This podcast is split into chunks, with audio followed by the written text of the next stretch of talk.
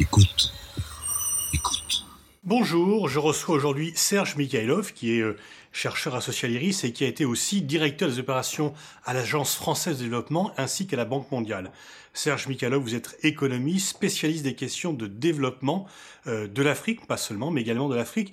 Et aujourd'hui, on va parler un peu de la visite d'Emmanuel Macron en Afrique et euh, des nouvelles relations que le nouveau président semble vouloir développer avec l'Afrique. Alors, est-ce que l'on peut dire que euh, c'est enfin la, fin de la France-Afrique, puisque c'est la troisième fois, après Nicolas Sarkozy et François Hollande, que la mort de la France-Afrique est annoncée? Effectivement, ça fait un certain nombre de fois que la mort de la France-Afrique est annoncée, mais je crois que cette fois-ci, c'est pour de bon. Disons quand même, au cœur de la France-Afrique, il y a quand même eu le financement des partis politiques français, ce qui fait que certains ont parlé d'Afrique France, sachant qu'un certain nombre de responsables politiques africains manipulaient les, les politiques français avec beaucoup d'habileté. Je crois que ce temps-là, quand même, maintenant, est terminé le discours euh, de Ouagadougou euh, est quand même à saluer. Le président Macron a pris quand même des risques avec ce discours à Ouagadougou parce que les étudiants burkinabés sont particulièrement euh, indociles, politisés et, agités. Et se lancer à faire un discours un peu fondateur dans un amphi à Ouagadougou, c'était quand même osé. Ceci dit, je crois qu'il a réussi son pari euh, en dehors de peut-être quelques, quelques excès de langage lorsqu'il a dit que l'humour euh, est parfois mal maîtrisé. parfois mal, mal, maîtrisé. Je veux dire que c'était pas mal, pas mal trouvé comme, comme sortie, mais je ne suis pas certain que ça ait beaucoup plu au, président Caboret. Ceci dit, euh, l'image qu'il a projetée est une image radicalement différente de l'image des présidents français traditionnels.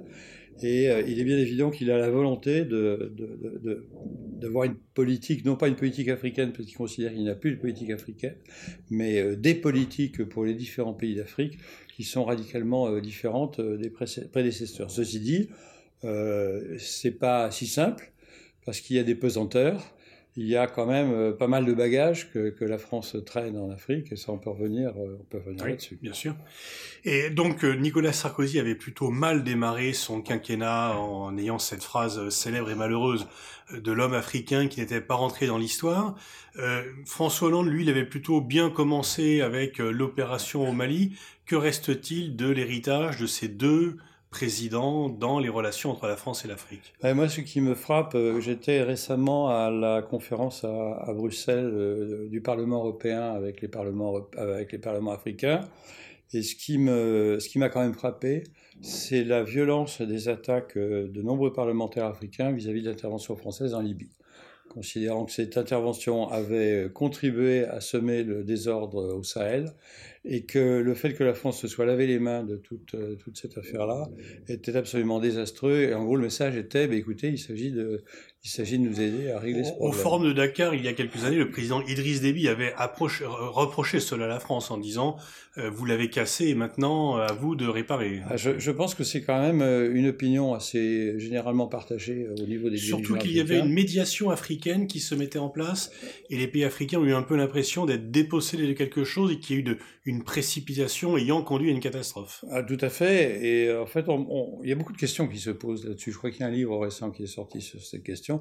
Je ne sais pas s'il s'agit d'un livre sérieux, mais effectivement, on, s'est quand même beaucoup interrogé sur euh, l'ampleur de, cette opération et sur le fait, euh, enfin, parmi les, reproches qu'on nous fait actuellement, et qui sont des reproches vraiment très, très virulents, il y a le fait de ne pas avoir sécurisé ou détruit les, les, armements euh, libyens qui étaient, euh, qui étaient éparpillés un petit peu dans le pays, et le fait que les armureries n'ont pas été sécurisées était quand même une cause d'instabilité actuellement au, Sahel. Alors si l'intervention en Libye est quand même jugée aujourd'hui très majoritairement comme ayant conduit à des effets extrêmement négatifs, non seulement sur, sur, le terrain même, mais également dans les relations avec la Russie, également par rapport au concept de responsabilité protégée qui a été mal en point du fait de cette intervention. Celle au Mali était au départ mieux accueillie, mais vous avez des réserves par rapport à ce que devient euh, l'intervention française au Mali. Alors, il faut bien voir que l'intervention Serval en janvier 2013 euh, était euh, incontournable. Euh, il y avait les, colonnes de djihadistes qui descendaient sur Mopti et il n'y avait plus de forces maliennes organisées entre Mopti et entre ces, colonnes djihadistes et puis Bamako. À Bamako, il y avait, ne serait-ce que pour des raisons de, je dirais, de, sauvetage direct, il y avait à peu près 6000 euh, Français, étrangers, binationaux. Et la prise de Bamako, qui n'était peut-être pas dans les projets des, djihadistes, mais sait-on jamais, aurait provoqué la capture de plusieurs milliers de, de plusieurs milliers d'otages. Donc on n'aurait pas été dans une situation où on a trois ou quatre otages perdus au fond du désert. On pourrait avoir plusieurs milliers qui étaient euh, dispersés dans Bamako. Et la reprise de Bamako, euh, c'est quand même une ville qui va faire euh, dans les 2 millions d'habitants. On a vu les difficultés de reprise de Raqqa, de Mossoul, etc. On ne sait pas d'ailleurs qui aurait pu reprendre Bamako et supporter les, pertes que cela impliquait. Donc je crois que l'opération Serval était une bonne chose. Je crois qu'elle a été conduite de façon assez remarquable par l'armée française, malgré les moyens qui sont limités. le problème, c'est que c'est la suite. Euh, la suite, nous avons euh, une, une opération qui s'appelle Barkhane qui mobilise à peu près 4500 hommes, mais qui couvre non seulement le Mali, mais également le, toute la zone du nord Sahel, du, Niger, du Tchad et de, Mauritanie. Euh, donc cette opération, euh, évidemment, toute troupe étrangère qui euh, se maintient euh, dans un pays euh, tente à être perçue très vite comme une, force d'occupation. Moi, je me souviens de quand j'étais gamin des US Go Home qui étaient inscrits sur les murs de, ma ville d'Angers, alors que les Américains venaient de nous libérer euh, dix ans auparavant. Donc, on voit bien la, la sensibilité du problème, et il est bien évident que beaucoup de beaucoup de groupes euh, manipulent un peu ce, genre de, de, de, messages. Les Français sont là pour nous exploiter, les Français sont là pour nous recoloniser. Et aujourd'hui, euh, je bavardais à Dakar avec des officiers de, justement de Barkhane. Ils me disaient, on recevait des fleurs euh, en 2013, aujourd'hui on se fait caillasser quand on sort d'un nos bases. Donc il faut voir qu'il y a quand même un problème de perception. Ça, c'est une dimension, de, une dimension du problème. Le deuxième problème, c'est qu'on ne voit pas la sécurité euh, restaurée au Mali, et bien au contraire, on ne la voit même pas être euh, contenue. Donc ça, c'est quand même un problème très sérieux. Parce et pour quelle raison? Alors, la raison, je crois, est quand même assez, assez claire, c'est que l'appareil d'État malien est complètement euh, déliquescent. Alors, il est extrêmement difficile de reconstruire un, appareil euh, d'État qui a, en fin de compte, perdu toute, euh, toute solidité euh, sur, la, sur les, dix ans de, mandature de Amadi, ce qu'on appelle ATT, c'est Amani Toumani Touré, et puis qui, a des, qui, a débouché sur un coup d'État qui a été emporté par le capitaine Sonogo, c'est-à-dire une bande de soudards, il faut quand même le, dire assez franchement. Alors, si vous voulez, une force armée comme la force Barkhane, peut détruire ou chasser des groupes djihadistes d'une petite région, et puis ensuite, il faut qu'elle se déplace. Elle ne va pas rester à, assumer des tâches, de, de, gendarmerie, des tâches d'administration. Parce que d'ailleurs, si elle faisait ça, on la traiterait de, force néocoloniale. Donc euh, le problème, c'est qu'une fois qu'elle est sortie de, ce district-là, eh bien, euh, les djihadistes reviennent de façon parfois euh, masquée. Et puis on voit aujourd'hui l'insécurité s'étendre du nord vers le centre du Mali, qui est devenu une zone de, de très grande insécurité. Je pense à la zone de Mopti-Ségou où actuellement, euh, pratiquement, euh, les étrangers ne peuvent plus circuler, et même euh, l'administration en uniforme ne peut plus du tout circuler.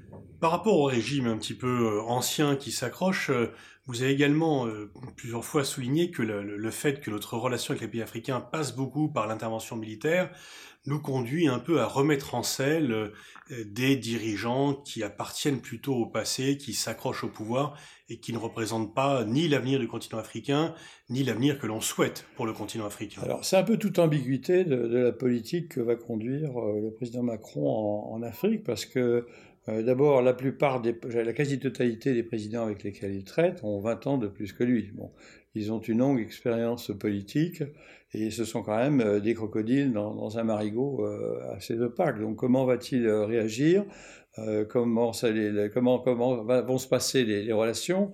On a bien vu l'époque de Mitterrand où on a eu Jean-Pierre Cotte pour la galerie et puis on sait bien qui pour, pour gérer les, et, son fils pour gérer les affaires euh, un peu plus, un peu plus difficiles. Alors, il y a euh, un problème qui est lié aussi à la présence des forces françaises dans les différentes bases, que ce soit à Dakar, où pour l'instant ça ne pose pas de problème, mais par exemple à Libreville, euh, il y a une grande ambiguïté, parce que pendant très longtemps, ces forces françaises étaient là pour sauvegarder un régime. Aujourd'hui, c'est le cas. Donc, euh, que feront-elles si euh, il y a, euh, je dirais, des mouvements de foule qui conduisent au départ du président actuel, qui d'ailleurs a été quand même élu de façon assez, contestée.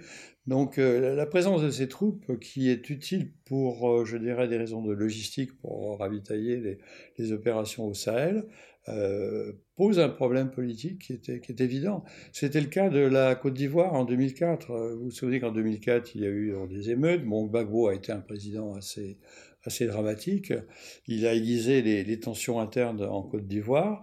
Mais euh, ce que je voudrais souligner quand même, c'est que la communauté libanaise qui était bien implantée à Abidjan n'a jamais été inquiétée lors des émeutes de 2004, alors que la communauté française a été directement visée. Euh, moi, je pense que c'est lié au fait que la France est toujours impliquée dans les jeux politiques ivoiriens et qu'il y a quand même une base militaire sur place. Alors, la présence de cette base militaire a été très utile pour évacuer nos compatriotes, mais en même temps, on, voit bien l'ambiguïté de ce genre de, ce genre de situation. Dans un livre publié il y a deux ou trois ans, Africanistan, vous mettiez en avant les problèmes démographiques le président Macron a posé la question de, la question démographique par rapport aux, contraintes sur le développement de l'Afrique. Ça a été perçu notamment par Alpha Condé et d'autres comme euh, une sorte d'ingérence néocoloniale. Euh, quelle est votre position sur ce sujet? Alors effectivement, c'était peut-être pas très heureux que ce soit posé de cette façon-là. Enfin, j'ai revu la séquence télévisée. En fait, il posait toute une série de problèmes, dont le problème démographique. Et puis évidemment, la télévision étant organisée comme elle l'est, on a coupé la, phase démographique et on l'a on l'a fait tourner en boucle. Donc c'est un véritable problème, pas pour l'ensemble de l'Afrique, mais en tout cas pour un certain nombre de pays, et l'Afrique de l'Ouest et les pays du Sahel, c'est vraiment, pour ces pays-là, c'est vraiment un, problème très très sérieux. Alors, euh, qu'est-ce qui se passe Vous citiez des, chiffres sur le Niger, par exemple, sont très frappants. Les chiffres sur le Niger sont hallucinants. Le Niger, c'est le cas également du Mali, c'est le cas du Burkina. À savoir que, si vous voulez, on, est passé, on a, on a une population qui double tous les 18 ans à peu près. Alors au début, euh, ça va. On passe de 3 millions à 6 millions euh, dans les années 60. Lorsque je travaillais au Niger, ils étaient 7 à 8 millions dans les années 80. Aujourd'hui, ils sont 20 millions.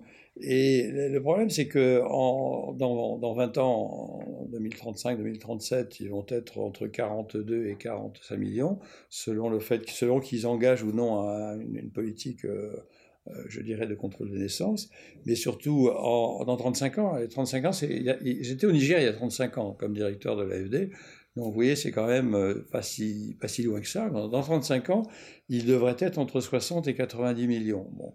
Et ça, 60, euh, c'est s'il mène une politique de contrôle de, la natalité extrêmement vigoureuse, et 90, ils ne font rien. Bon, même 60 millions au Niger, on voit pas trop comment ça va se passer, sachant que tout le monde nous dit mais vous inquiétez pas, ils vont descendre en Côte d'Ivoire, au Nigeria. En 2050, au Nigeria, il y aura 400 millions d'habitants, donc est-ce qu'ils seront prêts à accepter 50 millions de Nigériens? Je sais pas. En Côte d'Ivoire, je rappelle que la population depuis l'indépendance a été multipliée par 7. Si vous appliquez ce coefficient-là à la France, on aurait une population supérieure à celle des États-Unis.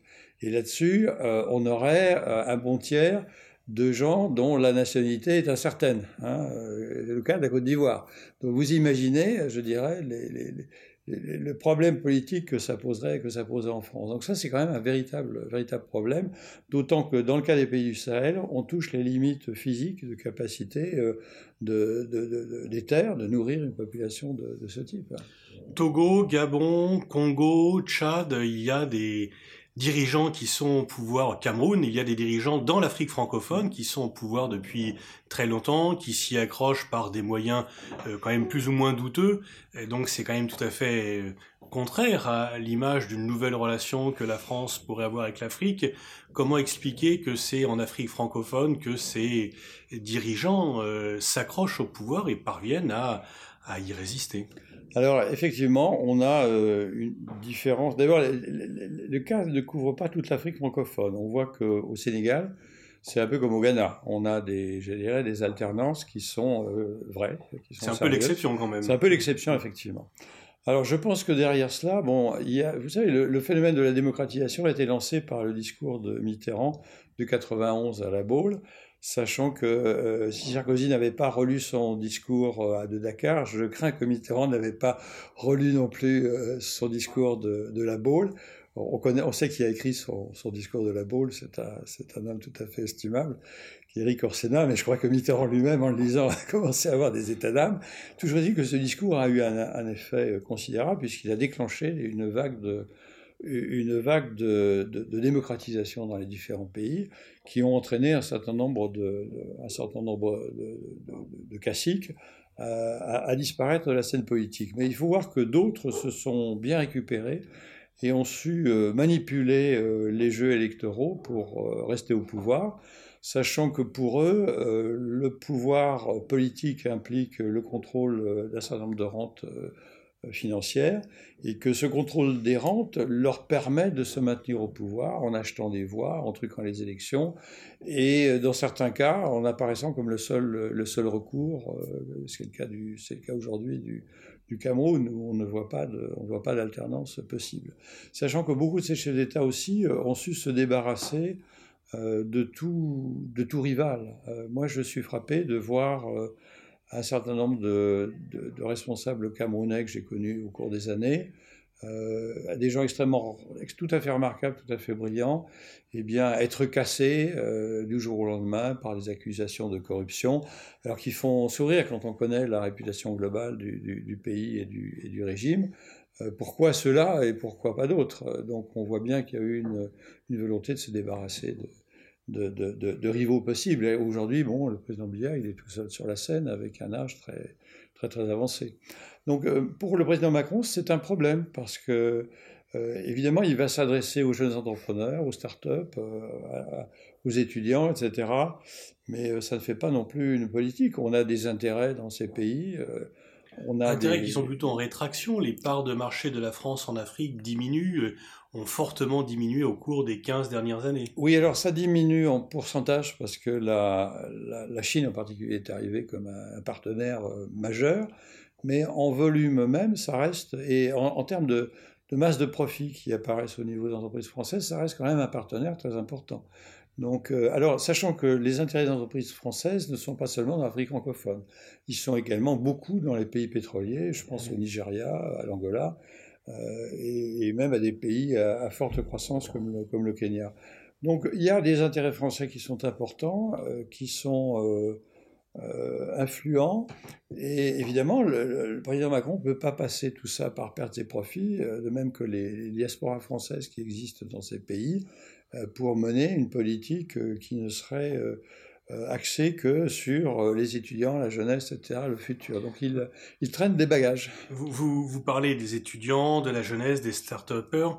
On, on, le voit moins souvent quand on est en France, mais il y a toute une société civile qui se développe. On l'a vu au Burkina où justement ils ont empêché Blaise Compaoré de, de se maintenir au pouvoir. Pouvez-vous nous décrire un peu ce que vous voyez, vous, de ces sociétés civiles africaines et de ces nouvelles générations? Alors moi, ce qui me frappe euh, quand même beaucoup, c'est le dynamisme des, petites entreprises africaines, soit euh, du secteur informel, euh, soit d'un secteur formel qui se, qui se structure et qui se développe assez rapidement. Beaucoup dans le secteur informel parce que, je dirais, le fait de se formaliser vous soumet à, je dirais, à des taxations, à des tracasseries administratives sans nom. Euh, et je vois beaucoup d'entreprises extrêmement dynamiques et finalement d'une taille relativement euh, significative dans le secteur informel, dans des domaines tout à fait originaux. Euh, ça peut être le commerce, le e-commerce, ça peut être des services à la personne. Et je, suis toujours en relation avec Jean-Michel Severino qui est sorti il y a quelque temps un livre sur l'Afrique, sur l'Afrique entreprenante. Euh, moi, je, suis quand même surpris de voir ce dynamisme. J'étais au colloque Aspen il y a une semaine à Annecy, et nous avons eu quelques, dans, les participants, nous avons eu quelques euh, jeunes femmes, chefs d'entreprise euh, africaines, qui nous ont littéralement bluffés. en nous expliquant comment de rien, elle a monté des entreprises qui employaient 100 ou 150 personnes, qui travaillaient sur trois pays différents, avec des taux de croissance à deux chiffres qui sont vraiment stupéfiants. Donc il y a, mais ce sont des exemples isolés ou il y a vraiment un mouvement global? Moi, je crois qu'il y a un mouvement. Alors, évidemment, les créations d'emplois liées à ce type d'activité sont encore marginales par rapport aux, enjeux et aux problèmes en Afrique. C'est ça la grande difficulté. Mais euh, je dirais, ça bouge. Euh, alors, est-ce que ça va véritablement régler les problèmes de l'Afrique, euh, les, les, problèmes du Sahel? Je ne pense pas. Mais on voit bien qu'il y a toute une société civile sous, sous cette sous cette carapace en, difficulté qui, qui, qui, bouge. Et comme vous le disiez, bon, euh, euh Comparé n'a pas été dégagé par, euh, par les sociétés civiles, encore que cette société civile a été un peu manipulée par les ennemis de, mmh. de, Comparé. Et on voit bien également qu'au Mali, euh, le président qui voulait faire passer une réforme constitutionnelle qui lui aurait permis de, se maintenir à, à, vitam aeternam, mais aussi d'envisager un, euh, une réforme, une réforme de, du système euh, d'organisation territoriale a été empêchée par des manifestations euh, publiques. Est-ce qu'on peut dire aujourd'hui que René Dumont, lorsqu'il écrivait en 62 L'Afrique est mal partie, a été démenti par les faits? Ou est-ce qu'il y a toujours des, bah, des, lourds obstacles euh, par rapport au développement de l'Afrique? Moi, je, crois que ce qu'il faut bien voir, c'est qu'il n'y a pas une Afrique, il y a des Afriques. Alors, combien y en a-t-il euh, Est-ce qu'il y en a une demi-douzaine ou une bonne douzaine? Je ne saurais trop le dire. Il y a euh, une Afrique en difficulté, c'est l'Afrique du Sahel aujourd'hui c'est l'Afrique de la Corne de l'Afrique, c'est toute la, Somalie et les, pays voisins. Ça, c'est une Afrique qui a de grandes difficultés pour des raisons démographiques, des raisons de ressources, des raisons d'enclavement. Et donc, on peut faire une liste. Et c'est une Afrique qui est, à, qui est je dirais, euh, qui, entre en crise, qui, qui peut, je dirais, euh, déborder sur les pays voisins. Donc on va voir un peu comment les choses évoluent. Euh, tout n'est pas joué dans ce, dans ce domaine. Mais bon, ensuite, on a une Afrique de la côte, une Afrique qui a un potentiel d'émergence. Je pense à la Côte d'Ivoire, je pense au Cameroun, je pense au Sénégal même à, la limite, je pense au Kenya. Euh, cette Afrique a un potentiel considérable. Elle a eu connu des taux de croissance euh, hallucinants, pour la France en tout cas, parce qu'on est, on est à des taux de croissance de 8-9%. Ceci dit, cette croissance est très liée à la, à la demande chinoise en matières premières. Qui s'est ralentie. Cette demande s'est ralentie, les prix se sont cassés la figure. Euh, donc on voit bien que les taux de croissance euh, ont, fortement baissé. Toute l'Afrique euh, pétrolière a des taux de croissance qui ont été de l'ordre de 1% ou négatifs sur 2016. Sur 2017, ça va tourner autour de 1 ou 2%. Et par contre, on voit une croissance se maintenir dans les pays non pétroliers et dans lesquels l'exportation de matières premières est quand même relativement moins importante. Ceci dit, on ne voit pas encore une véritable émergence, c'est-à-dire le développement d'une industrie euh, intégrée avec euh, l'industrie chinoise, l'industrie européenne, etc. Les seules zones où l'on voit, commence à voir cela, c'est le Maroc, bon, c'est pas tout à fait l'Afrique subsaharienne, et puis l'Éthiopie, de façon très surprenante, où euh, la Chine, la Turquie, les pays du Golfe ont investi lourdement dans une industrie qui correspond en fin de compte à une délocalisation de certaines filières textiles et cuir de Chine vers l'Éthiopie. Ce qui est tout à fait intéressant mais assez exceptionnel car lié au très bas euh, salaire éthiopien et puis aux coûts d'énergie qui sont également très très. et en fait, l'Afrique est de plus en plus courtisée par le monde extérieur. L'Afrique est courtisée pour ses matières premières et l'Éthiopie est courtisée pour sa main-d'œuvre au très bon marché. C'est tout à fait exceptionnel. Donc moi, je ne pense pas qu'on puisse dire que l'Afrique est mal... Elle, était mal partie à l'époque de René Dumont. Elle s'est reprise. Et puis, il y a des Afriques qui sont en, en, voie de, de, décoller, de décollage. Et puis, il y a d'autres Afriques qui sont en difficulté. Merci Serge Mikhalov pour ce tour d'horizon de la situation en Afrique et des conséquences que cela peut avoir pour euh, la politique française.